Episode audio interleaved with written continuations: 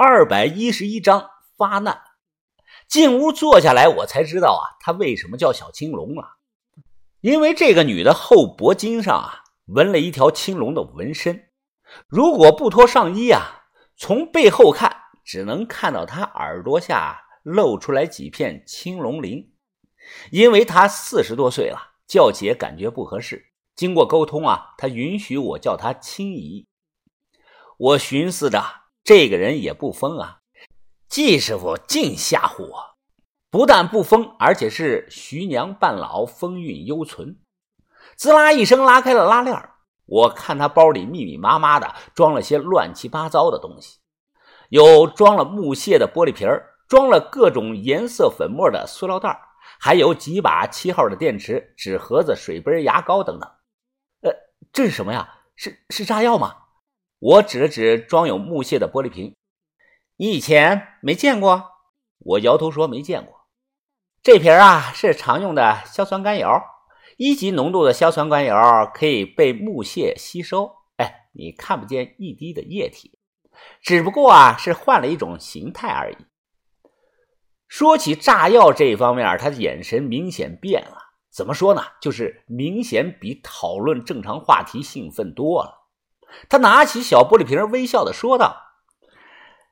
如果啊，我把这一瓶看似普通的木屑倒在地上，你走路不看路踩过去的话，就砰，能炸死人？我好奇的问道。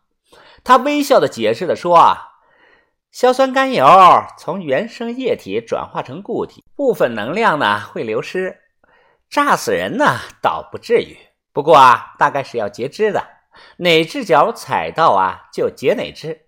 这好吓人呐！我听得倒吸了一口凉气。他一路上就这么提着一包炸药过来。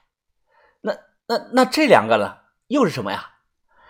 那个是做饮料的雷汞，那个是我研究的浓缩固体苦味酸。这种啊，我一般用来炸汽车的。固体苦味酸啊，踩上去不会炸，能量不够，但汽车压过去啊，立即会炸。也可以加到那个油箱里，不开车不会炸。一旦踩上油门，混合了苦味酸的汽油啊，就会进到发动机的内部。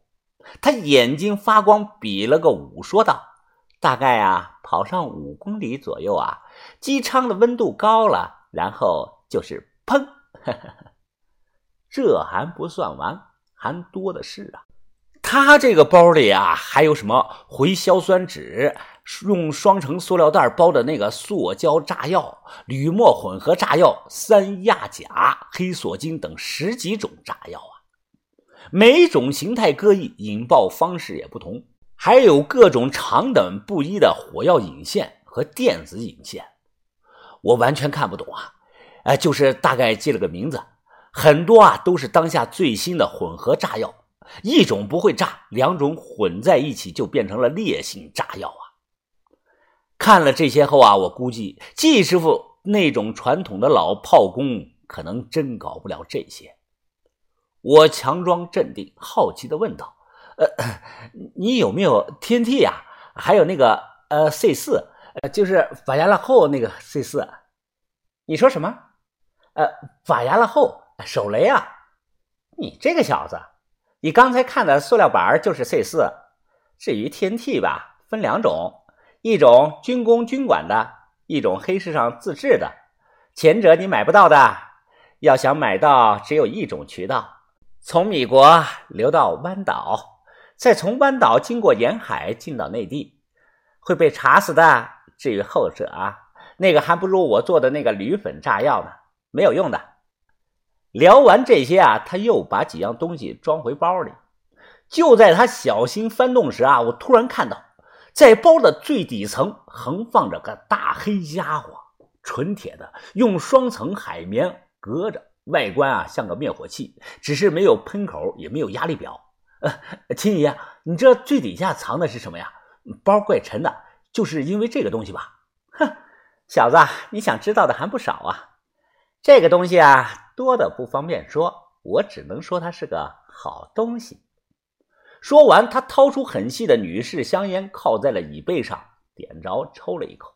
他看着我缓缓的吐烟，就在这一大包炸药的旁边。我心里其实怕的要死啊，就怕不小心烟灰落到包里。但我呢，毕竟也是个把头，不能太怂啊，要不啊会被看不起的，给银狐丢脸。我也点了一根啊，靠在另一张椅子上抽。他抽了一口，我就抽一口。